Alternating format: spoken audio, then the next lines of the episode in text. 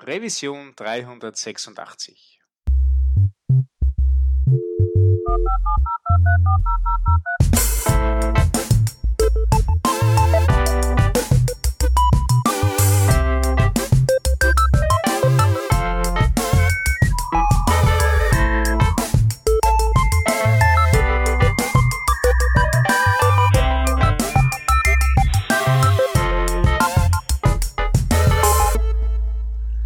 Hallo und herzlich willkommen zur aktuellen Revision des Working Drafts. Wir sind heute zu dritt. Zum einen von der Stammbesetzung der Hans.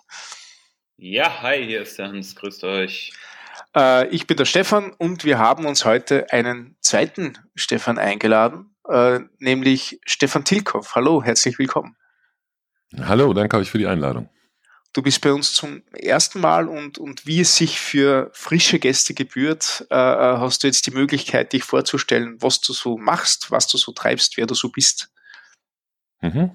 Gern.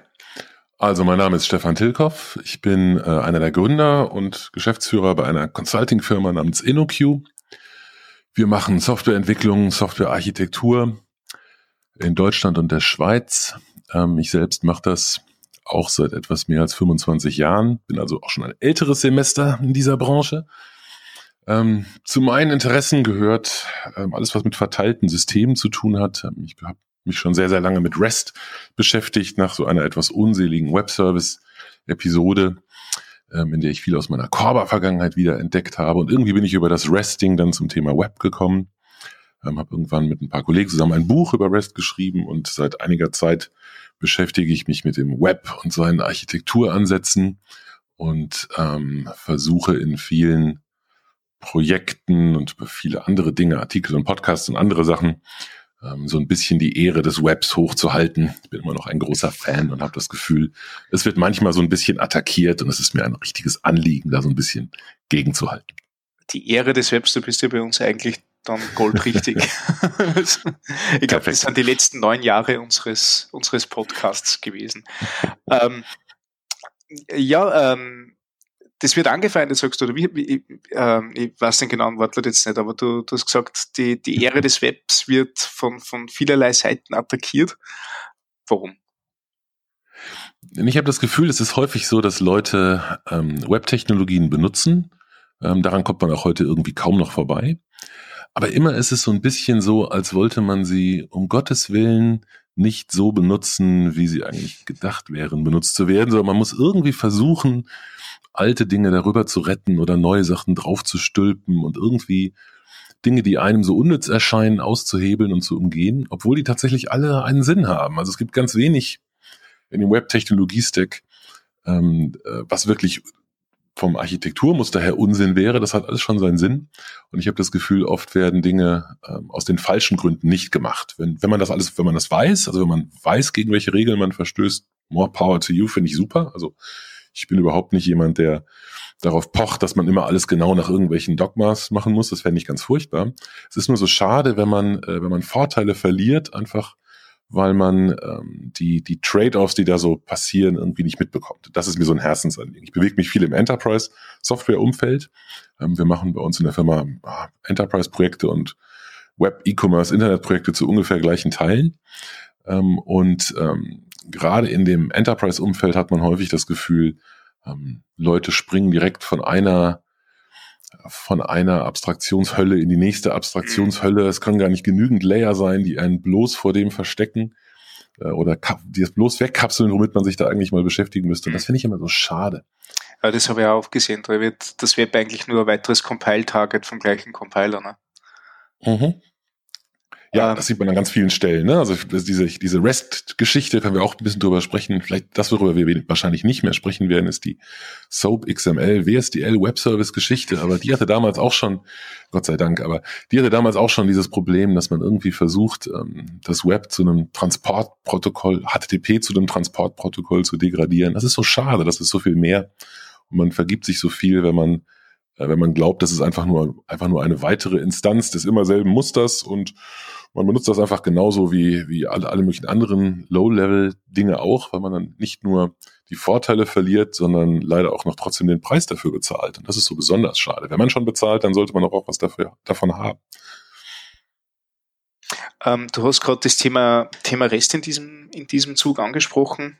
Ähm, äh, in, in unserem äh, Trello-Board steht REST nicht das, was manche Leute glauben. Das, das finde ich jetzt sehr interessant, weil äh, ähm, also, also ich habe so die Erfahrung gemacht, REST-API bedeutet, das ist halt ein, Endpoint per URL erreichbar und ich kriege Daten im JSON raus. Und somit habe ich REST. Ne?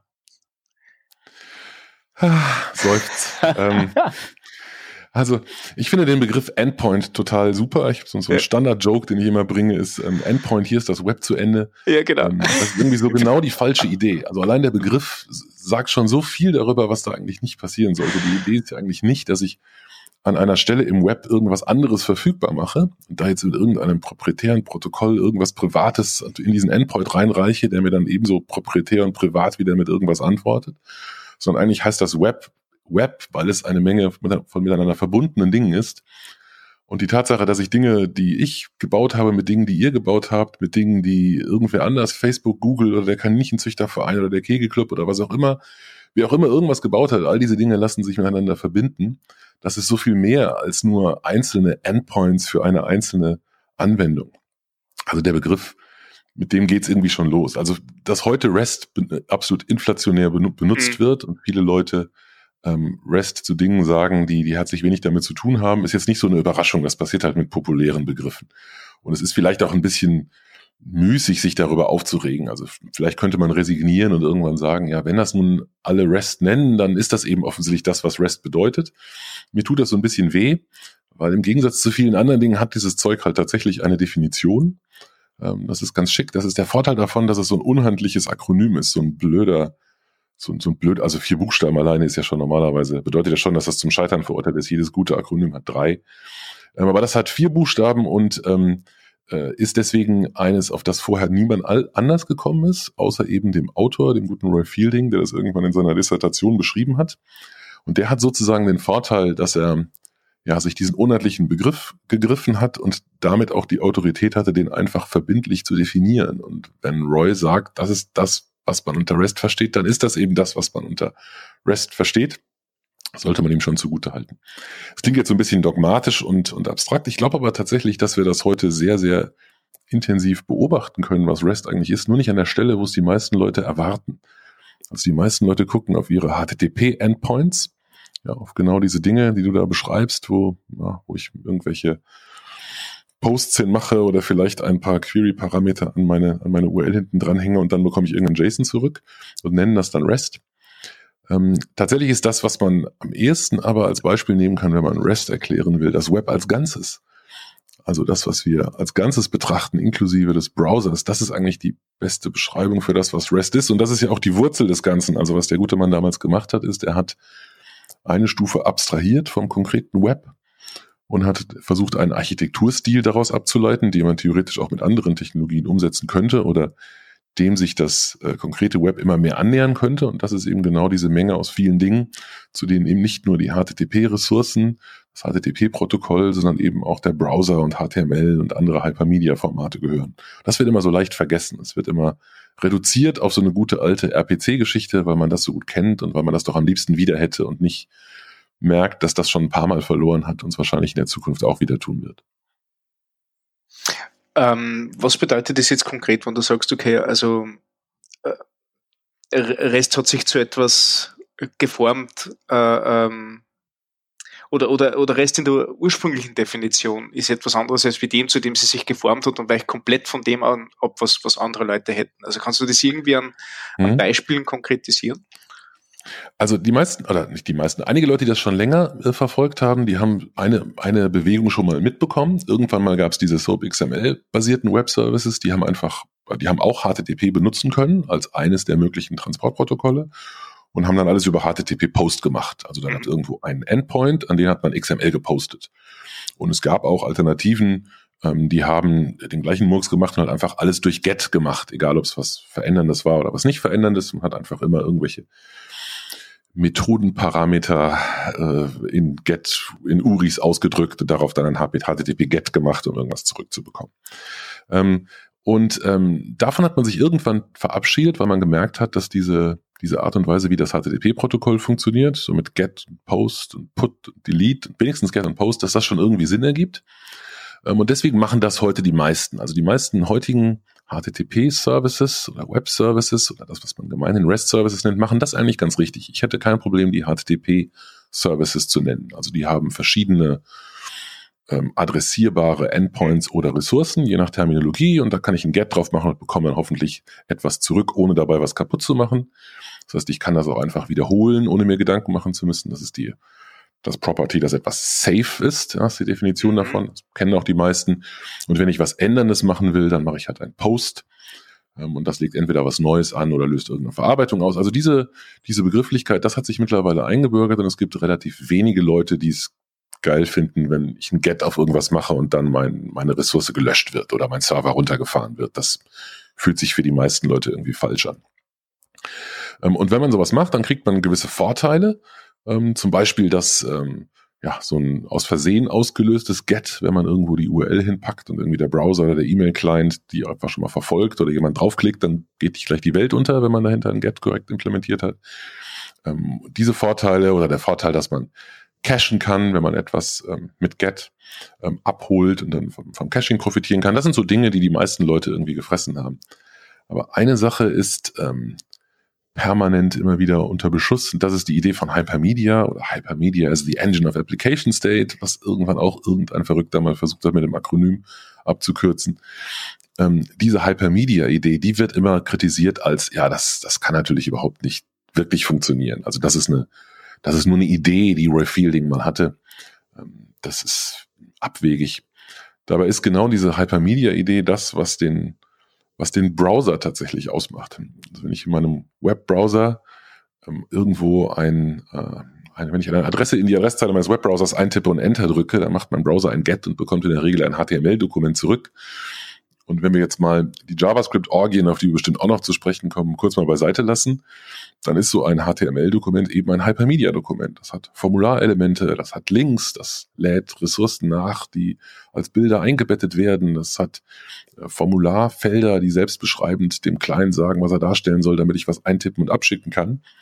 Und das ist das äh, am meisten verbreitete, beeindruckendste und ganz sicher auch erfolgreichste die, die erfolgreichste Instanz des REST-Modells. Einfach der ganz stinknormale Browser mit seinen ganz stinknormalen Dingen.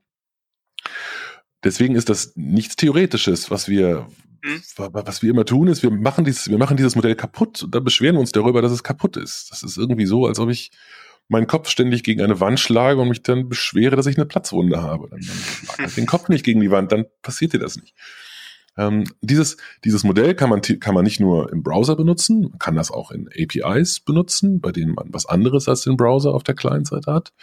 Aber das, dafür will, will ich noch gar nicht hin. Also ich rede einfach nur vom ganz normalen, stinknormalen Web in seiner ganz normalen Ausprägung, ähm, das eigentlich ein wunderschönes Role Model für jede REST-Anwendung sein sollte. Jetzt erinnert mich das Thema ein Stück weit an eine äh, Revision, die wir auch in der Vorbesprechung kurz erwähnt haben. Und zwar haben wir mit dem Ralf Engelschall äh, in der Revision 382 ja so ein bisschen über das Thema REST ähm, versus GraphQL gesprochen, dann auch mit den Vorteilen, die, bei, die es beispielsweise bei GraphQL gibt äh, und die Nachteile, die, die bei REST bestehen. Jetzt ähm, sprichst ja schon einige kontroverse Themen an. Zum Beispiel Ralf hatte damals äh, formuliert dieses äh, ähm, Hypermedia as the Engine of Application State ist eigentlich etwas, was er da äh, ähm, nicht unbedingt so äh, als einen wichtigen Teil von REST ansieht, beziehungsweise einen, einen wichtigen Teil von ja der Implementierung von Applikationen. Ähm, da sagst du aber, du positionierst dich anders. also ich muss, ich muss äh, Ralf zuerst mal in Schutz nehmen, weil er weiß schon, dass das definitiv zu REST gehört. Er hat nicht gesagt, das ist kein wesentlicher Bestandteil von REST. Er hat gesagt, das ist ein wesentlicher Bestandteil von REST. das ist meine Formulierung. Das ist die einzige Folge, die ich gehört habe, so muss ich zu meiner Schande gestehen. Ähm, und ähm, deswegen habe ich sie ganz frisch in Erinnerung. Ähm, da ist es so, dass der, äh, dass er recht damit hat, dass das ein zentraler Bestandteil von, von REST ist. Und das sehe ich ganz genauso. Womit er aus meiner Sicht nicht recht hat, ist, dass das etwas ist, was irgendwie in, in der Praxis nicht vorkommt oder unwichtig wäre oder nicht funktionieren würde. Es passt halt nicht zu einem klassischen RPC-Ansatz. Und mein Vorwurf an viele der Single-Page-Enthusiasten, ähm, zu denen ich Ralf auch zähle, ist, ähm, dass sie ein, ein, ein veraltetes Architekturmodell nehmen, ein älteres Architekturmodell und es als das modernere, überlegenere verkaufen. Und das habe ich schon mal gehört, als die, als die Corba-Leute versucht haben, das, das Web mit Web-Services zu einem, zu einer Corba-Version zu machen. Das Web kann darauf wirklich dankend verzichten. Das braucht es gar nicht. Ähm, und eine, eine, die, die ganze schöne Architektur des Webs kaputt zu machen, indem ich eine monolithische Single-Page-App auf der Client-Seite habe, die dann doofe RPC-Calls in Richtung Server macht. Ähm, dafür brauche ich natürlich, oder sagen wir mal, dafür, auch dafür, selbst dafür könnte ich Hypermedia einsetzen, aber da ist der Nutzen vielleicht nicht ganz so groß. Ich sag gleich, relativiere das gleich ein bisschen. Der entscheidende Punkt ist für mich, dass man das von vornherein einfach gar nicht tun sollte. Also die, die, die Grundfrage würde ich anders formulieren. Ich gebe mal, ich gebe mal ein Beispiel vielleicht für jemanden, der, der jetzt aus der API-Ecke kommt, bevor wir auf diese Single-Page-Geschichte eingehen. Ich glaube, darüber wollen wir heute auch noch ein bisschen sprechen. Ne? Aber die, mal ganz an, für eine ganz einfache API-Sicht, vergessen wir kurz den Browser als Client, sondern sprechen wir von irgendeiner, sagen wir mal, nativen mobilen Anwendung, einer iOS- oder Android-App. Da würde man heute sagen, wenn ich die ganz normal baue, meine iOS-App, dann macht die irgendwelche ähm, HTTP Aufrufe gegen meinen Endpoint und bekommt dann irgendwelches JSON zurück. Und ähm, das wird wahrscheinlich in den meisten iOS-Anwendungen so sein, die heute mit irgendeinem Server sprechen. Andere Protokolle gibt es da eigentlich nicht mehr, außer HTTP. Und eigentlich ist es auch immer JSON, was zurückkommt. Und ähm, da könnte man sagen, wofür brauche ich da Hypermedia? Mein Argument für Hypermedia an der Stelle wäre, ein wunderbarer Einsatzpunkt dafür ist, dass ich von meinem iOS-Client aus Dinge entdecke, das klingt wieder so nach künstlicher Intelligenz, die Ralf auch kritisiert hat, die ich überhaupt gar nicht meine. Ich meine überhaupt nicht, dass die Maschine jetzt nicht wüsste, was sie auf der anderen Seite erwartet. Ich meine, dass der Client, der iOS-Client, auf etwas reagiert, was er vom Server dynamisch bekommt. Also wenn in dem JSON ein Link drin ist, der ihm zeigt, dass er hier etwas bestellen kann und dass er hier ein Konto verwalten kann und dass er hier ein neues Depot anlegen kann und dass er hier Nutzerdaten editieren kann, dann kann der iOS-Client eben all diese vier Dinge. Wenn er zusätzlich einen fünften Link findet, mit dem er nichts anfangen kann, dann ignoriert er den einfach. Wenn er einen der vier Links nicht findet, die er eigentlich gebraucht hätte, dann stellt er diese Funktion nicht zur Verfügung. Und das ist auch schon Hypermedia. Das ist eine ganz einfache Art von Dynamik. Der Server sagt dem Client dynamisch, was geht und was nicht geht. Und alleine das ermöglicht mir, äh, mit Clients zu kommunizieren, die nicht ganz genau die gleiche Version haben müssen wie der Server. Das ist so ein ganz kleiner Schritt in Richtung Restfulness. Das macht mein API ein kleines Stückchen besser. Es kostet natürlich, ist eine Indirektion, die kostet immer. Und die bringt mir was. Die bringt mir mehr Entkopplung zwischen Client und Server. Und ähm, aus meiner Erfahrung ist es so, dass wenn man einmal mit diesen Ideen anfängt, dann stellt man so schöne Seiteneffekte fest, wie ich muss vielleicht nicht mehr so oft meinen blöden iOS-Client durch den Apple App Store Approval-Prozess schubsen, weil nicht mehr jeder Mist eine Änderung im Client nach sich zieht. Das sind Vorteile, die wirklich jeder überall gebrauchen kann. Diese Dinge sind einfach deswegen so interessant, weil sie aus der Ecke kommen, aus der das Web auch herkommt, nämlich aus der aus einer Ecke, in der man nicht so viel Kontrolle über Client und Server hat. Ich habe Software noch gebaut in Unternehmen, äh, bei denen man einen Softwareverteilungsprozess hatte. Da gab es eine, eine gibt's auch heute noch, gab's, gab es und gibt es Softwareverteilungslösungen, die auf den Windows-PCs der Sachbearbeiter die aktuelle Version eines Windows oder Swing-Clients installieren ähm, damit man um Gottes Willen nicht mit einer alten Version versucht, auf den Server zuzugreifen. Das ist nichts, was ich toll finde. Ich bin froh, dass ich das nicht mehr tun muss. Heute muss man damit rechnen, dass meine Clients und meine Server, gerade meine Clients eben nicht mehr aktuell sind. Ich nehme wieder das iOS-App-Beispiel, um nicht immer nur vom Web zu sprechen. Ähm, vielleicht ist die aktuelle Version meiner iOS-App auf dem Endgerät meines Kunden gar nicht mehr lauffähig, weil sie eine neuere Betriebssystemversion braucht als die, die auf seinem Gerät noch läuft. Jetzt kann ich dem sagen, okay, du spielst nicht mehr mit. Oder ich kann sagen, du spielst immer noch mit, du kannst halt vielleicht die neuesten Features nicht nutzen, weil die sind in deinem Client noch nicht eingebaut, aber zumindest das, was vorher da war, kannst du benutzen. Und auch das ist wieder eine Ähnlichkeit zu dem Modell des Webs. Also je mehr man, je mehr mein Client dem Browser ähnelt, umso mehr nähere ich mich diesem Restfulness-Ideal an. Und das hat tatsächlich handfeste Vorteile.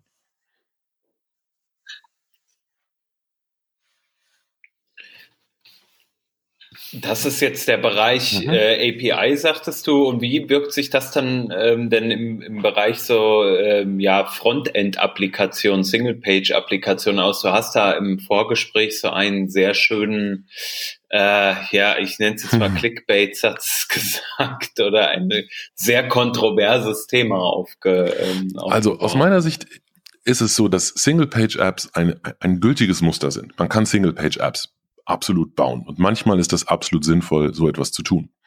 Ähm, aber manchmal heißt eben genau manchmal. Und manchmal ist vielleicht, hm, ich greife mal hoch, in einem Prozent der Anwendungsfälle. Also ich glaube, so in einem Prozent der normalen Anwendungsfälle ist eine Single-Page-App eine gute Idee. Der aktuelle Hype darum verleitet Leute aber, das in 90 Prozent der Fälle für die richtige Lösung zu halten. Ähm, die einzige Ausnahme, die man vielleicht noch gelten lässt als Single-Page-App-Fan, ist eine reine Content-Seite, die öffentlich ist und bei Google gut indiziert werden muss. Das ist das Einzige, wo selbst Single-Page-App-Fans noch sagen, na gut, das macht man vielleicht lieber mit klassischem, statischem, auf der Serverseite gerenderten HTML. Auch da gibt es schon Leute, die das auch nicht mehr so schlüssig finden, aber die meisten würden das noch konzidieren und der Rest wird heute einfach, das macht man heute einfach so. Solche Sätze treiben mich in den Wahnsinn und da, da schwillt mir der Hals. Ähm, also das macht man heute so, finde ich wirklich die denkbar schlechteste, schlechteste Begründung. Und ich sehe im Moment ganz viele Leute, ganz, ganz viele unserer Kunden, die, ähm, die noch nie was mit dem Web gemacht haben. Die haben bislang mit was anderem gearbeitet. Also die haben selbstverständlich hochskalierbare, tolle Serveranwendungen gebaut mit schicken Programmiersprachen auf der Serverseite. Die haben bislang einfach Client-Anwendungen gebaut mit ähm, Windows Presentation Foundation oder mit Java Swing oder mit Eclipse RCP oder mit irgendwas anderem, also einfach Client-Anwendungen, sowas macht. Und die sollen jetzt auf einmal Web-Anwendungen bauen. Vielleicht gar nicht, weil sie es selber gut finden, sondern weil der CTO beschlossen hat, die, die, die Strategie der Zukunft lautet Web. Und die springen jetzt direkt von der Java Swing Anwendung auf AngularJS oder Vue.js oder React oder wie auch immer das Framework der Woche heißt. Und das macht mich fertig. Das macht, das treibt mir die Träne. Es ist so, das ist, also wenn jemand, wenn jemand mal eine vernünftige, ordentliche Web-Anwendung ohne so ein Framework gebaut hat und sich danach so ein Framework ansieht und danach entscheidet, ah, an dieser Stelle, in diesem Anwendungsfall profitiere ich von diesem Framework und baue die Anwendung lieber damit, völlig in Ordnung. Damit habe ich kein Problem. Ähm, aber dass das heute so als Default-Modell gesehen wird, finde ich tragisch. Denn ich finde es tatsächlich das, das, das schlechtere Modell, also auch wenn sich das komisch anhört, weil ja offensichtlich alle recht haben, wenn, also wenn die Mehrheit das nun macht. Also ich relativiere das schon mal. Diese 90 Prozent, das sind natürlich auch nur Anhänger, die das finden. Es gibt genügend Leute, es gibt eine genügend große Gegenbewegung gegen diese, gegen diesen Framework-Wahn und gegen den Single-Page-Wahn. Aber häufig hat man immer noch diese Sicht, das ist ganz klar, es muss offensichtlich eine Single-Page-App-Anwendung sein. Und auch wir in, in meiner Firma machen ganz viel mit Single-Page-App-Anwendungen. Ja, also es gibt es durchaus. Ich glaube aber, dass die meisten Anwendungsfälle sehr viel besser bedient sind mit einer klassischen Architektur. Und mit einer klassischen Architektur meine ich eine, die auf der Serverseite HTML rendert, so wie Gott es gewollt hat, und die dieses HTML dann in den Browser befördert. Und der Browser stellt dieses HTML dar und ich kann mich mit Formularen und mit Links von einer Stelle zur nächsten bewegen, weil ich dann alle Vorteile von Hypermedia habe, von Adressierbarkeit, von äh, Bookmarkability, mein Back- und mein Forward-Button funktioniert. Ich kann jemandem Links schicken. Ich habe all diese wunderbaren Dinge, die das Web groß gemacht haben. Und das ist eine typischerweise sehr viel bessere Architektur als das, was man normalerweise in Single-Page-Apps sieht.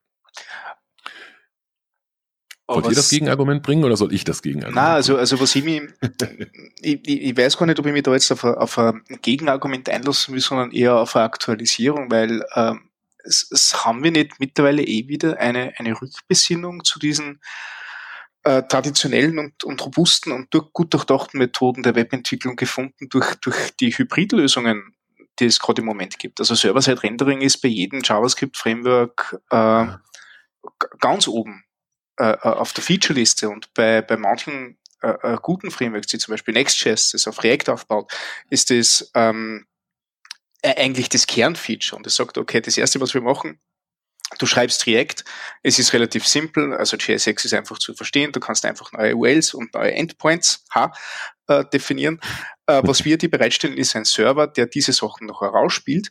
Und dann gibt es nachher diesen Prozess des, des Hydrierens, quasi du, du schickst diese unter Anführungszeichen trockene HTML-Seite rüber, du schickst aber auch ein JavaScript-Bundle rüber äh, und dann gehst du in diesen Modus, was du halt durch, durch das, das Aufwärmen oder durch das Aktivieren dieser JavaScript-Applikation auf einmal in diesen Benefit kommst, dass du eben kürzere Ladezeiten hast, weil du nur mehr Daten rüberschiebst und nicht nur mehr die ganze Seiten und solche Sachen. Also diese, diese, diese, mhm. diese durchaus sehr bewusste Anwendung der klassischen Prinzipien, Server-Side-Rendering, HTML wird rübergeschippt, aber dann äh, Sparen von, von äh, äh, Serverressourcen, äh, ähm, Erhöhung der User Experience am Client durch eben diese Benefits, die dir so ein JavaScript-Framework gibt. Also ich glaube, dass wir mittlerweile, wir haben 2019, wir haben sehr guten Mittelweg sind, wo man vielleicht sogar im besten Fall nicht, als Entwickler nicht einmal weiß, dass man diesen Mittelweg verwendet. Ich bin mir nicht sicher. Also zum Teil, also zum ersten finde ich es ja toll, dass all die Frameworks jetzt wenigstens Server-Side-Rendering wieder als Option haben. Ne? Jetzt ist Next.js vielleicht eine Ausnahme, aber andere, die das hinzufügen, äh, machen das mit, mit äh, stellenweise aus meiner Sicht enormen Aufwand, der dazugehört. Dabei müsste man diesen Aufwand gar nicht betreiben, wenn man einfach von vornherein auf der Serverseite gerendert hätte mit irgendeiner Templating-Technologie der Wahl. Ich habe gar nichts gegen JSX, für mich völlig okay, wenn meine Umgebung, wenn ich sowieso JavaScript mache oder vielleicht Node.js mache, JSX auf, JSX auf der Serverseite für mich total, total sinnvoll. Ein paar meiner Kollegen haben tatsächlich eine kleine portable Bibliothek geschrieben, mit der man JSX in verschiedenen in, in verschiedenen Programmiersprachen, das aus Java heraus ähm, äh, benutzen kann, um sowas zu machen. Also das ist mir egal. Habe ich habe ich keine Aktien drin. Welche welche Templating-Technologie da benutzt wird, ist mir egal. Und wenn ich das nun damit mache, ist das auch in Ordnung. Was mir was mich was mich immer stört, das hast du jetzt nicht gebracht, dieses Argument. Deswegen habe ich gerade so provokant oder ketzerisch gefragt.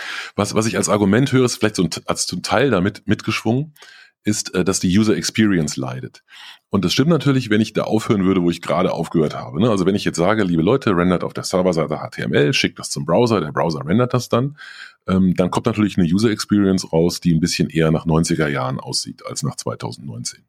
Weil Leute heute zu Recht mehr Dynamik erwarten und flüssigere Übergänge und kürzere Ladezeiten. Und, ne? Also das ist überhaupt gar keine Frage. Und ähm, das erreicht man mit mehreren Dingen. Also man erreicht das zum einen, indem man nur wenige Dinge durch die Gegend schickt. Also damit würde ich erstmal anfangen, wenige Daten durch die Gegend zu schicken. Zum Beispiel keine Megabyte großen JavaScript-Bundles, indem man sich ordentlich um die Assets kümmert, ordentlich um Caching kümmert, indem man schlankes HTML durch die Gegend schickt. Damit geht's los. Und danach kommt irgendwann der Moment, wo man die, wo man die Usability verbessert, indem man JavaScript einsetzt.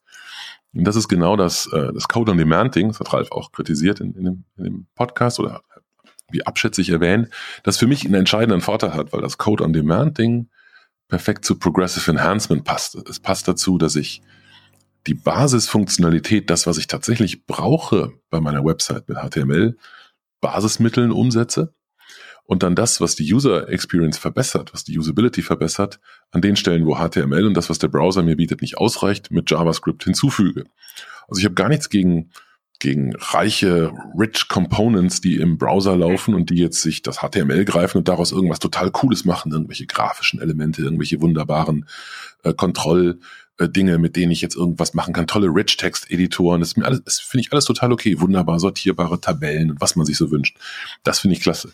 Das sind alles Komponenten, die im Browser laufen können ähm, und ähm, das finde ich gut. Ich finde es nur schade, wenn wir den Weg, äh, wenn wir den sozusagen den, den wenn wir den in die, in die falsche Richtung abbiegen. Also in die falsche Richtung abbiegen heißt für mich, dass ich zu viel vom Browser erwarte, zu viel voraussetze. Dass, wenn meine Anwendung nur noch funktioniert, wenn mein Browser ein, ein moderner äh, Browser ist, der äh, das komplette JavaScript auch bitte schon geladen hat und bitte alle aktuellen APIs hat ähm, und ähm, äh, genügend Performance hat, um das Ganze zu machen. Und es darf bloß bitte nirgendwo irgendwas schiefgehen, geschweige denn irgendjemand auf die Idee kommt, JavaScript zu disablen, um Gottes Willen. Wenn dann einfach gar nichts mehr funktioniert, finde ich das den falschen Weg. Das Web hat bislang davon profitiert, dass dieses Zeug einfach sehr, sehr gut damit umgeht, wenn Dinge Stück für Stück hinzukommen.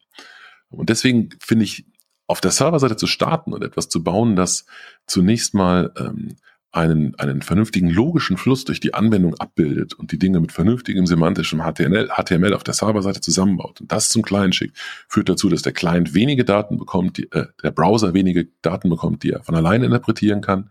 Diese wenigen Daten werden vom Browser interpretiert und nicht von meiner JavaScript-Anwendung. Mein Browser ist ganz großartig darin, HTML zu zu interpretieren und, und CSS, das ist, das ist sein einziger Job, ist genau das zu tun.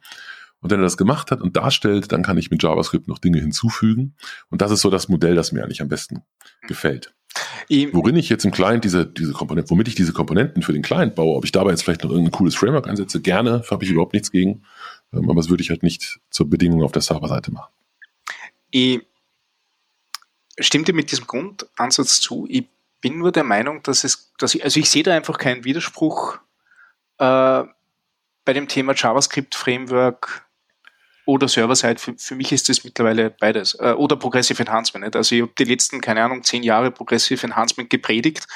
Äh, äh, äh praktisch überall, auch hier im Podcast. Ähm, mhm. Und es ist durchaus möglich mit, mit modernen JavaScript-Frameworks, die eben hauptsächlich für diese, diese äh, ähm, meiner Meinung nach ihr betitelten äh, Single-Page-Applications verwendet werden, sauberes Progressive Enhancement auch zu betreiben. Gerade Vue.js ist sehr, sehr gut darin, dass man das macht. Und wie gesagt, mit dieser, mit dieser Möglichkeit, gerade dieser leichtgewichtigen JavaScript-Frameworks und der sehr modularen JavaScript-Frameworks, wo du halt quasi äh, ähm, nicht dieses, dieses Schweizer Taschenmesser bekommst, sondern du sehr, sehr gezielt einzelne Technologien auch sehr bewusst auswählen musst, ähm, steht eigentlich nichts im Weg, dass du genau das hast.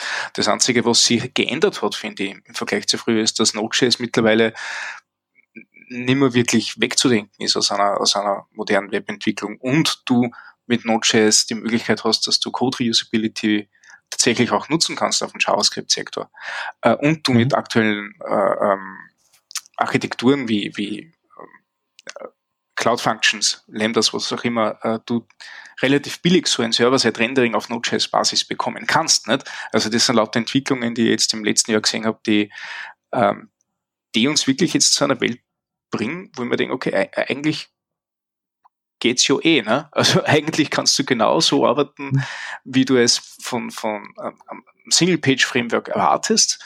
Ähm, das, was du deliverst, ist aber so, so traditionell und klassisch und ohne JavaScript äh, funktionsfähig oder durch, durch äh, wunderbare Technologien wie, wie den ähm, No-Module, das No-Module-Attribut auf dem Script-Tag oder die, die, die ECMAScript-Module sehr, sehr gut erweiterbar von, von äh, weniger starken äh, Browsern zu, zu modernen Browsern. Nicht? Also da sind wir eigentlich mittlerweile also, also recht, recht top unterwegs. Das Einzige, und, und da stimme ich, stimme ich vielleicht zu, ist äh, vielleicht bei äh, Dingen wie, wie Angular Jazz oder nicht Jazz, was, was auch immer, äh, dass man, dass man durch, durch eine gewisse Grundkomplexität, die dir vom Framework vordiktiert wird, man, man gern auf diese ganzen Grundlagen verzichtet, einfach weil man eh schon mit dem Framework selbst genug zu kämpfen mhm. hat. Aber das ist vielleicht eine andere Geschichte.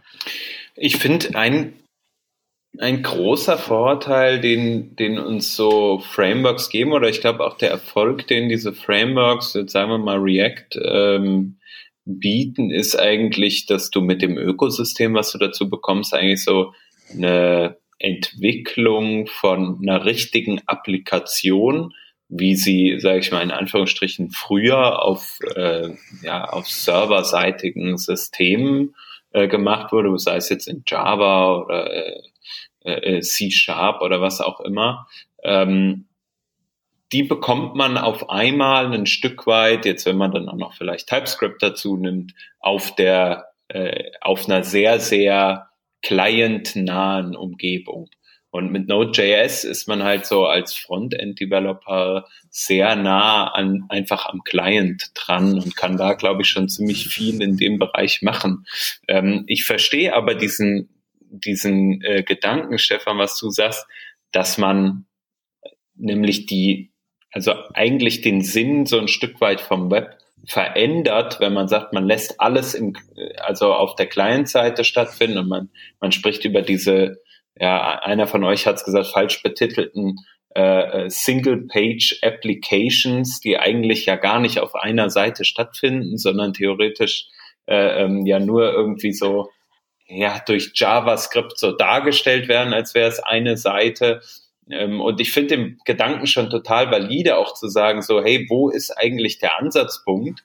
Wo können wir eigentlich sagen, ähm, wie kommen wir ein Stück weit wieder davon weg, alles im Kleinen stattfinden zu lassen? Ich merke das bei uns im aktuellen Projekt. Keine Ahnung, wenn wir da ein Megabyte JavaScript chippen ähm, und daraus generiert sich die komplette Seite, aber wenn ich JavaScript ausmache, ich meine klar, das haben wir jetzt dann auch nicht optimal gemacht bei uns bisher, dann äh, steht da nur drauf, hier bitte mach mal JavaScript an, ähm, weil der Rest der Website funktioniert sonst nicht. Ähm, ich glaube, der, oder wir sollten halt schauen, dass sowas eher zum Anti-Pattern wird, dass man sagt, okay, äh, wir setzen diese Frameworks clientseitig ein, aber halt auch serverseitig und wir generieren alles serverseitig, sei es jetzt mit einem Next.js oder sei es vielleicht auch ganz anders und wir verwenden einfach nur JSX als unsere Templating-Syntax, wie ihr das eben schon Also ich bin, ich bin einfach fest davon überzeugt, dass das, was du gerade als Vorteil geschildert hast, und das wird häufig genau als Vorteil empfunden, eigentlich nur ein vermeintlicher Vorteil ist. Ich, ich kann mich erinnern, es gibt, gab, gibt, gibt immer noch ein, ein, ein Web-Framework, ein Frontend-Framework namens Vadin, was ihr das kennt. Ähm, da gab einmal die Demo-Anwendung vor ein paar Jahren zumindest, ja. war äh, iTunes. Also ein, ein, ein Apple iTunes Clone, der im Browser lief, um zu demonstrieren, dass man eben so eine Anwendung im Browser bauen kann. Ich will ehrlich gesagt iTunes noch nicht mal, wenn es nicht im Browser läuft. Und schon gar nicht im Browser. Es ist einfach, ist einfach falsch. Es ist einfach grundfalsch, überhaupt auf die Idee zu kommen, sowas zu machen, weil ich das einfach, das, das ist nicht das, was ich will. Was ich im Web gerne möchte, aus meiner Sicht, ist, ich möchte Dinge miteinander verbinden können. Ich möchte leichtgewichtige, schlanke Anwendungen haben. Ich will nicht irgendwie ein Megabyte JavaScript laden, um mit einer Anwendung zu interagieren. Damit verschenke ich so viel. Ich möchte gerade in so einer Zeit, wo wir auf der Serverseite von Microservices reden, möchte ich das eigentlich bis ins Frontend durchziehen. Ich möchte gerne hier eine kleine fokussierte Anwendung haben, die einen kleinen Teil einer Funktionalität erledigt. Und wenn ich in dieser, von dieser Anwendung aus irgendwas anderes erledigen möchte, dann springe ich in eine andere Anwendung. Jetzt will ich doch nicht von einer Anwendung zur nächsten springen und jedes Mal wieder oder vielleicht noch irgendein anderes Single-Page-App Monster Framework laden. Jetzt klar, Ausnahmen ausgenommen natürlich, aber so ne, diese Dinger, die eben kein Problem damit haben, ein, ein Megabyte an, allein fürs Framework durch die Gegend zu schicken. Wenn ich, äh, wenn ich sowas ständig überall mache, dann mache ich diese Grundidee, diese Verlegbarkeit, diese Adressierbarkeit vom Web kaputt. Finde ich einfach tragisch. Für unendlich viele Dinge, die ich heute sehe, die mit Single-Page-Apps gemacht werden oder mit Frameworks gemacht werden, bräuchte man überhaupt kein Framework. Dafür bräuchte man HTML, ein bisschen ordentliches CSS und vielleicht ein Kilobyte JavaScript.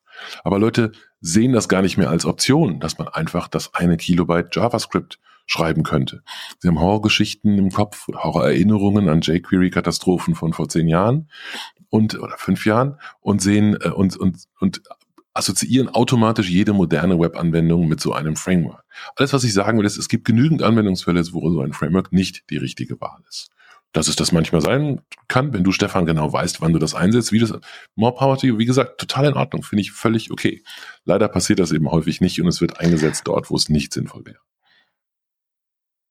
Also ich glaube, dass das ja das Grundproblem ist. Ich glaube, dass das nicht an der Technologie liegt, sondern ein bisschen an der Kultur. Ähm, tatsächlich hast du ja, also gerade du, Stefan, kommst ja aus diesem, diesem Enterprise-Sektor. Nicht? Das heißt, wenn du dort ein Consulting machst und so weiter, siehst du vor allem lauter Entwickler, die halt einmal, äh, wie du eingangs schon gesagt hast, eine neue Technologie aufgesetzt bekommen aus irgendwelchen dubiosen Gründen. Äh, und, und weil äh, der Mensch grundsätzlich äh, ein Gewohnheitstier ist, versucht halt sämtliche Pattern, die er schon kennt, dort, dort wieder anzuwenden. Sehe ich auch ganz gerade. Wir haben gerade diesen, diesen wunderbaren Prozess gemacht von einer, einer Swing-Anwendung, äh, zu, zu GWT, zu Angular. Nicht? Also glaube ich, die klassische Transition, die, die jedes Enterprise mit über 50 Mitarbeitern, die UIs machen, irgendwann einmal erreicht. Nicht? Und äh, wie so schön drei Jahre zu spät, äh, äh, um, um mit, den, mit, den, mit den anderen mitzuschwimmen, aber endlich dort angelangt. Ähm, und, und das Erste, was passiert, ist natürlich, dass man schaut, die, die gleichen Konstrukte zu schaffen, die gleichen, gleichen Architekturen zu schaffen, Hauptsache äh, Wiedererkennungswert zu, zu, zu bauen in der, in der Hoffnung, äh, schnell Progress zu machen, weil du musst ja, bevor du äh, gerade so, so eine Mediumsveränderung hast, nicht? also du, du, du, du schreibst ja dann äh, viel, viel näher am Metall, als du ähm, das, das mit, mit anderen Technologien gemacht hast. Und mit Metall meine ich jetzt nicht die, die Platten, sondern tatsächlich den, den Browser oder den, ich glaube, ich nenne es weil wegen Chrome, wie auch immer. Ähm, wenn du so eine Mediumsänderung hast und du tatsächlich mit anderen Technologien auf diesem Medium arbeitest, musst du ja eigentlich einmal sehr, sehr viel, viel entlernen, damit du das andere mhm. überhaupt lernen kannst. Und ich glaube, dass dort das Problem drinnen steckt. Die Technologien, die sind alle intelligent genug, dass du genau dein, deine Idealvorstellung haben kannst äh, und trotzdem eine Entwicklererfahrung äh, erzeugst mit modernen Frameworks und, und so weiter oder modernen äh, äh, äh, Praktiken, ähm, die dem nicht im Weg steht. Nicht? Also ich bin sogar mittlerweile so weit gegangen, du, du äh, traust mir zu, dass ich mich auskenne bei dem, was ich mache. Ich bin mittlerweile so weit gegangen, dass ich sogar normale Webseiten mit einem JavaScript-Framework mache, einfach weil ich statische HTML-Seiten generieren kann, die unter einer sauberen URL verfügbar sind und die mir gerade einmal so 20k äh, drüber legen, JavaScript, damit ich halt saubere Transitions habe, nicht? damit sie sich ja gut anfühlt. Ähm, das Schöne ist auch mit dem, was ich da mache, bin ich, bin ich in sämtlichen Lighthouse-Cores on top einfach gratis. Nicht? Das sind Dinge, wo ich vor Monate verbracht habe, um fein Ressourcen äh, äh, zu, zu äh, äh, orchestrieren, damit ja das richtige Asset zur richtigen Zeit am Client ankommt. Das wird mir alles abgenommen. Äh, wie gesagt, ich, ich, ich habe wahrscheinlich genug Erfahrung, damit ich genau weiß, was das Ding tut, ne? Und, und, und verwende das wahrscheinlich so, damit man wirklich den optimalen Zweck rauskriegt. Ähm, aber das ist ein JavaScript-Framework. Das sind die Dinge, wo ich noch vor Jahren einfach total dagegen gewettert habe, aus genau den gleichen Gründen. Nicht, weil man dachte, okay, ja. die, die Benefits, die kriegst du halt nicht. Oder, oder sind nur vermeintliche Benefits. Und darum glaube ich, ich technologisch sind wir auf ja. dem Punkt. Was wir noch machen müssen, ist, dass wir, dass wir ein bisschen äh, ein Gespür beibringen, wie man diese Technologien jetzt richtig einsetzt. Und dann bist du bei Kultur.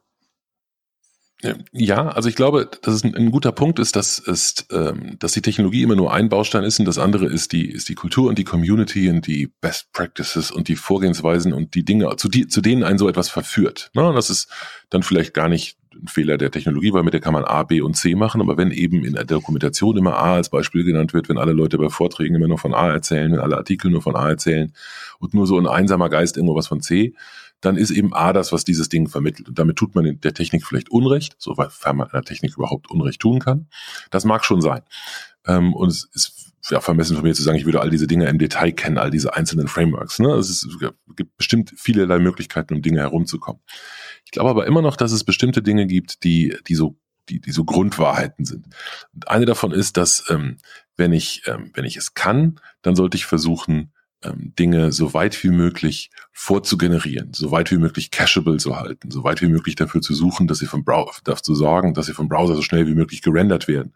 Womit ich das nun mache, ist ja letztendlich sekundär. Die Programmiersprache ist mir völlig egal, also zumindest in dieser Diskussion.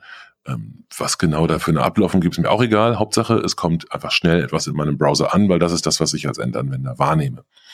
Ähm, ob die Kombination nun 20 ähm, Kilobyte HTML und 1 Kilobyte JavaScript ist oder 10 Kilobyte HTML und 10 Kilobyte JavaScript, ist mir da auch gerade egal, ja, solange die Experience herauskommt und das Ganze auch noch funktioniert, wenn mein JavaScript nur halb geladen ist, einverstanden. Aber wenn ich eine Seite mache, bei der es hauptsächlich um wie eigentlich bei jeder Seite hauptsächlich um den Inhalt geht, das tut's ja eigentlich, wenn man ganz ehrlich ist, immer. Ja, wenn es hauptsächlich um den Inhalt geht, sollte dieser Inhalt den größten Teil ähm, des, des Aufwandes erzeugen. Er sollte auch den größten Teil der Daten ausmachen, die da übertragen werden. Wenn ich um 0,2 Kilobyte Inhalt darzustellen, ein Megabyte an Framework außen packe, wird das immer eine schlechtere User Experience sein, als wenn ich es direkt ausgedrückt hätte. Ja, da stimme ich dazu. Da geht es aber, wie gesagt, da geht es um, um, die, um die Grundprinzipien des Mediums. Die so ist es, genau. Also das ist für mich genau, das ganz genau der entscheidende Punkt. Ja.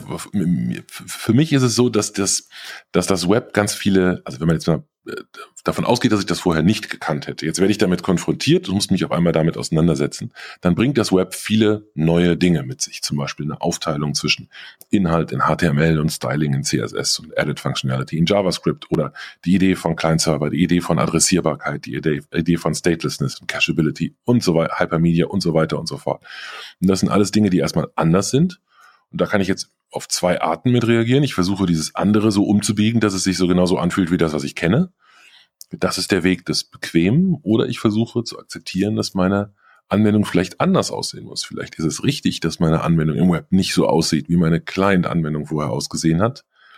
Weil sonst wäre das ja ein Zeichen, dass ich vielleicht besser bei meiner Client-Anwendung geblieben wäre.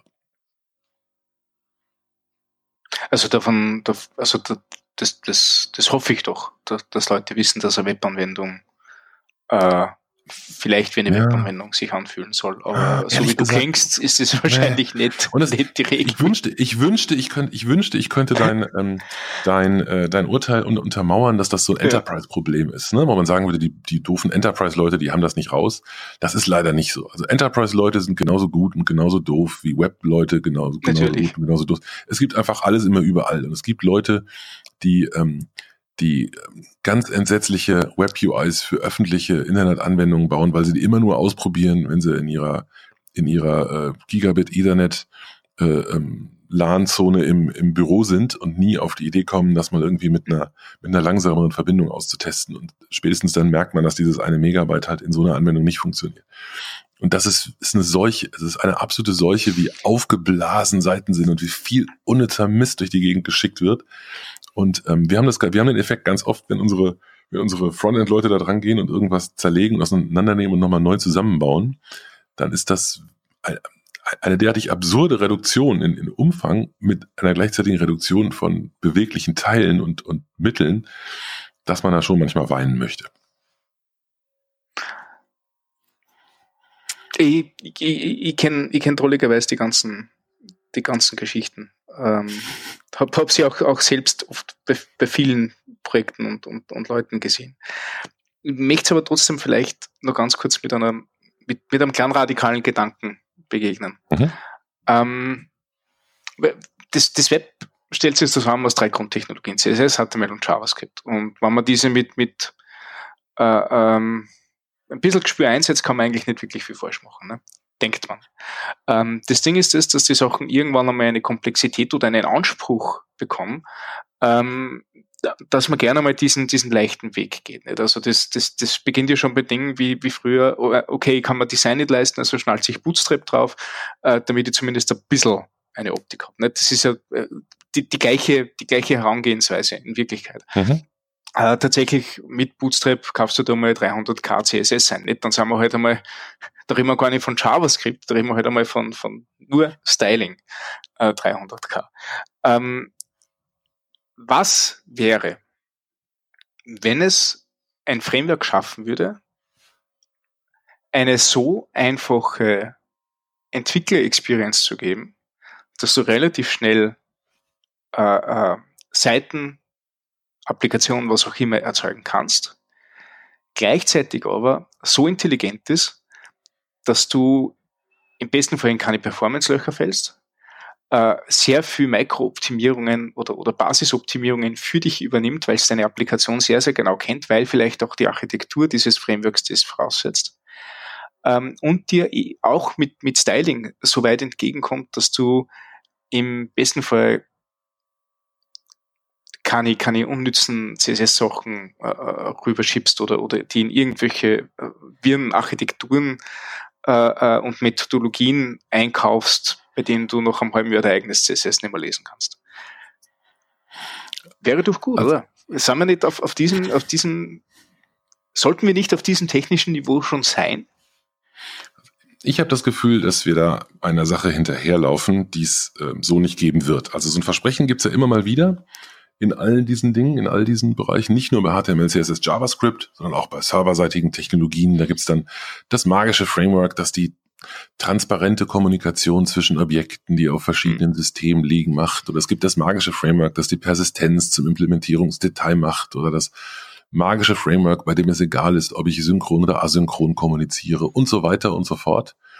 Ich glaube, wenn, äh, wenn es ein Framework oder ein Produkt ist, dann habe ich schon eigentlich die Lust verloren. Ich bin zu alt für sowas.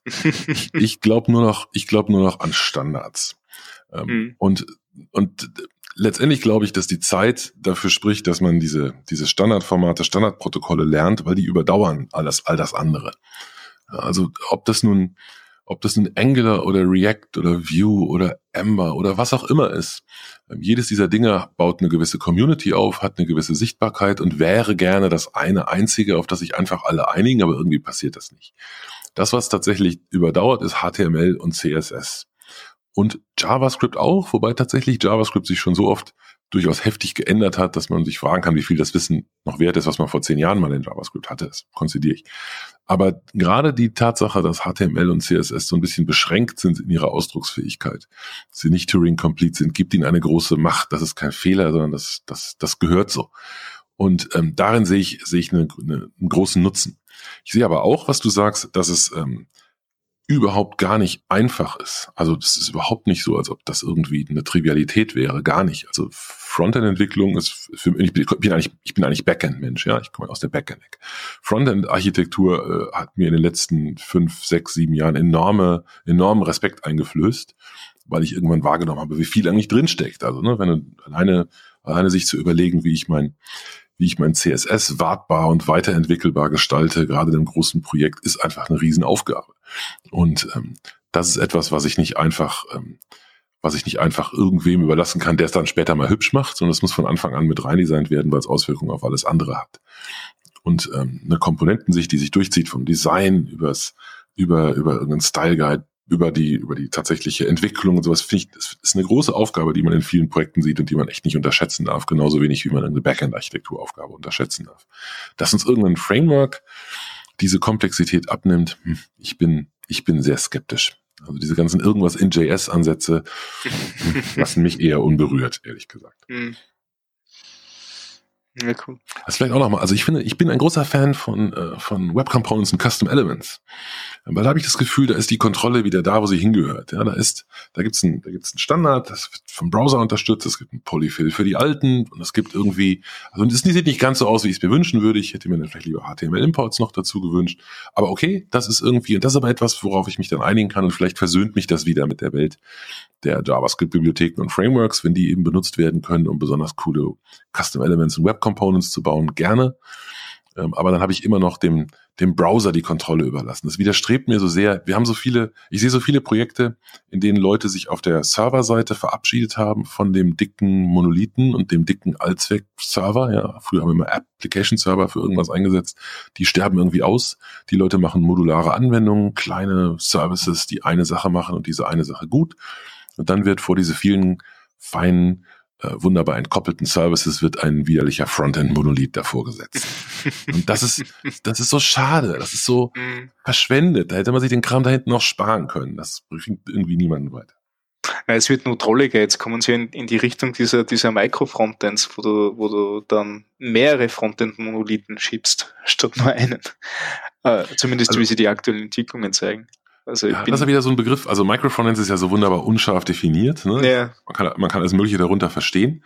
Ähm, ich glaube, dass es auch da, ich gebe mal ein Beispiel, also für diese Integration von Dingen, die von verschiedenen von verschiedenen Teams gebaut werden. Das ist ja so eine typische Story. Ne? Ich habe irgendwie, ich will irgendwie verschiedene Teams kontribuieren lassen zu einem gemeinsamen Composite UI. Das ist die normale Story aus vielen Projekten. Gerade wenn du große Teams hast, egal ob das eine E-Commerce-Anwendung, irgendein Internet-Service oder was internes ist. Du hast 50 Leute äh, oder 100 Leute, 10 Teams mit, mit 5 bis 10 Personen und die bauen alle irgendwas und deren UIs müssen irgendwie zusammengebastelt werden.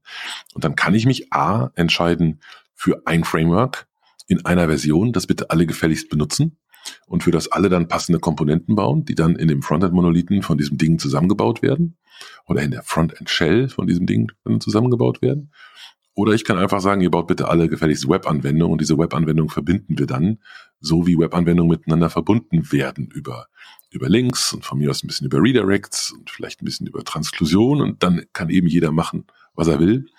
Ähm, vielleicht nicht komplett, was er oder sie will, aber zumindest mal in gewissen Grenzen kann jeder seine eigene Entscheidung treffen und seine eigenen Versionsupgrades machen.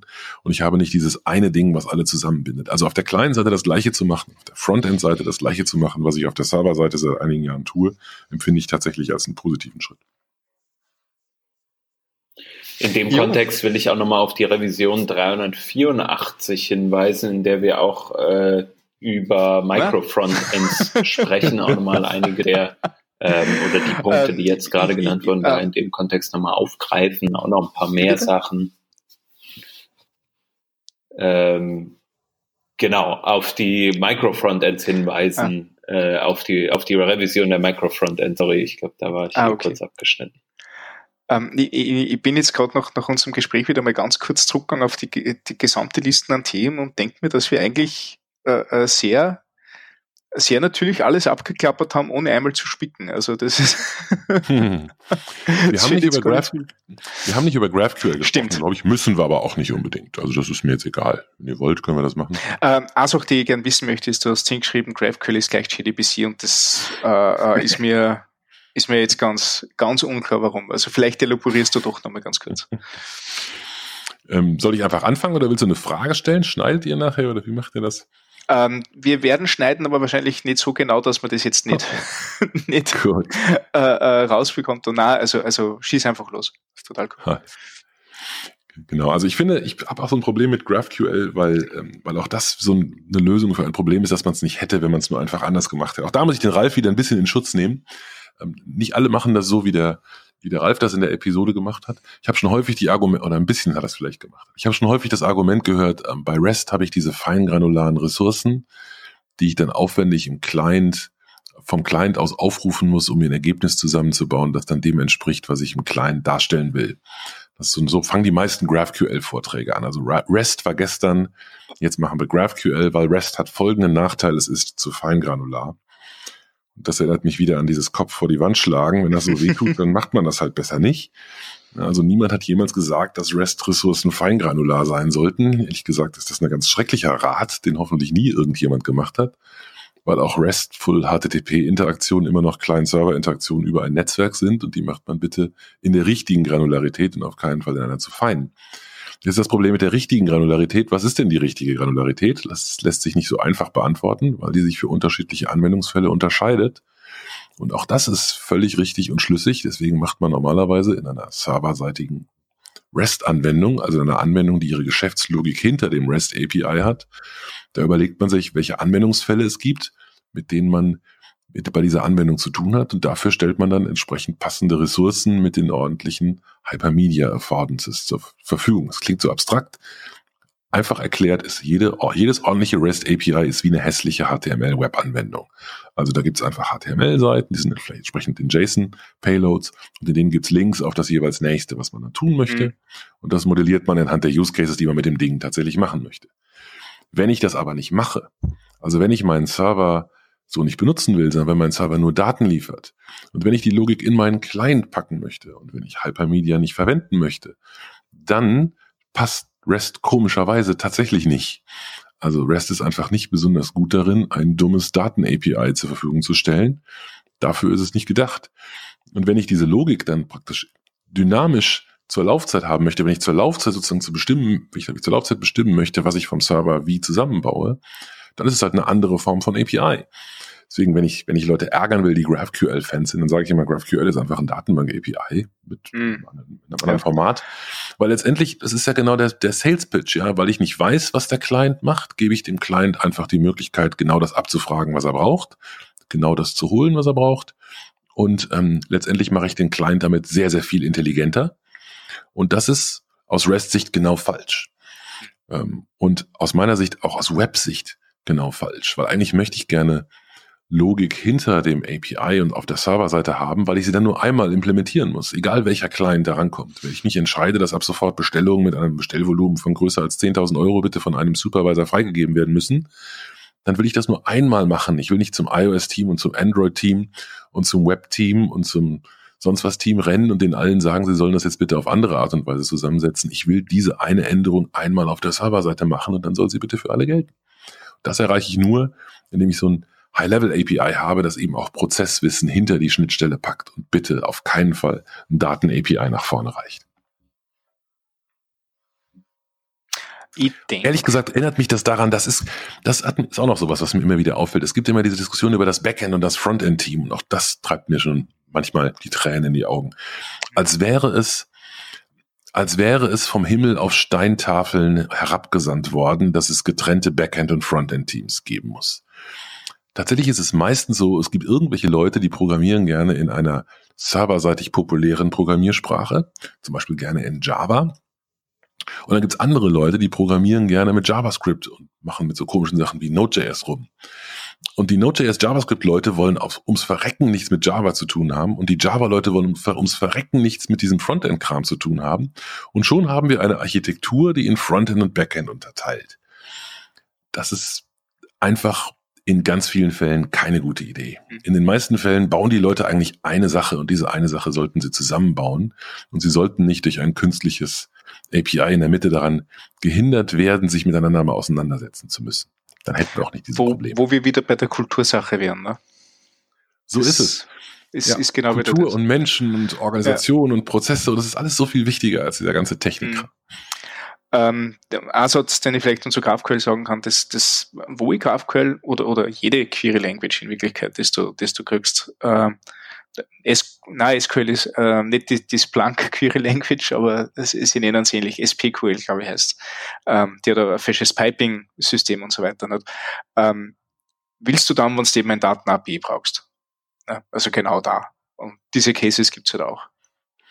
Und Ein, einverstanden, dagegen hätte ich auch gar nichts. Ne? Also wenn jemand sagt, ich brauche hier ein, API, warum nicht? Ich habe auch persönlich überhaupt gar nichts gegen mhm. SQL. Ich finde SQL total super.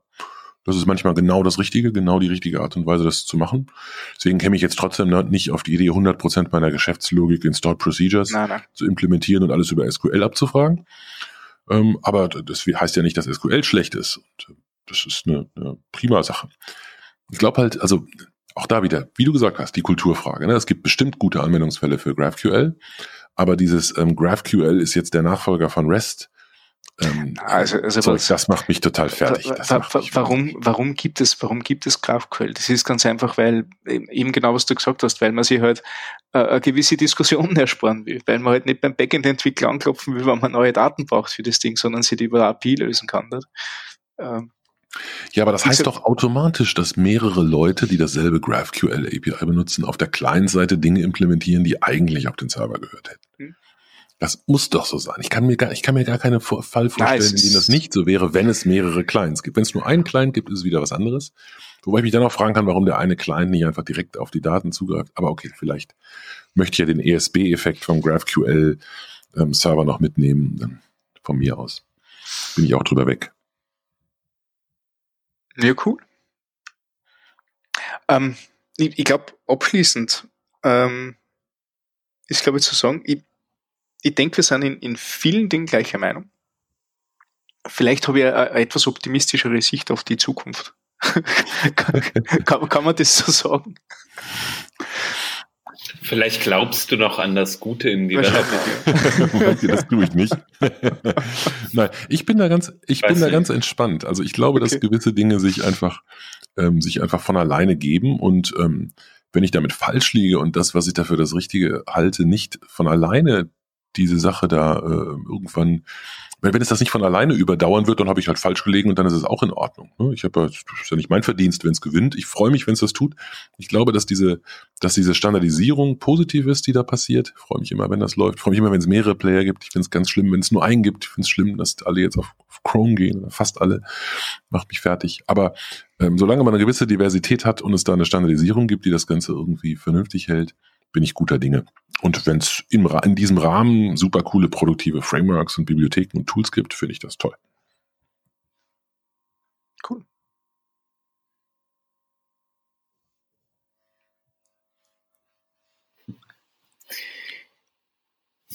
Ja, dann lass uns doch einen Rahmen drum machen, würde ich sagen.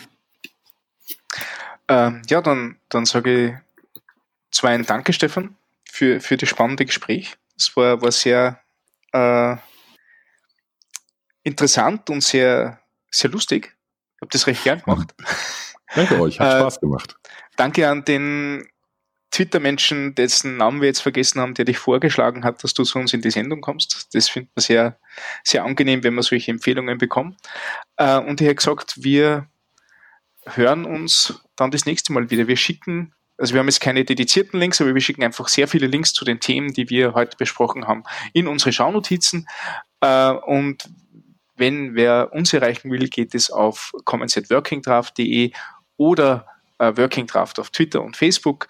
Äh, und wer Stefan erreichen will, der sucht noch S. Tilkov im Internet und wird ganz, ganz schnell fündig.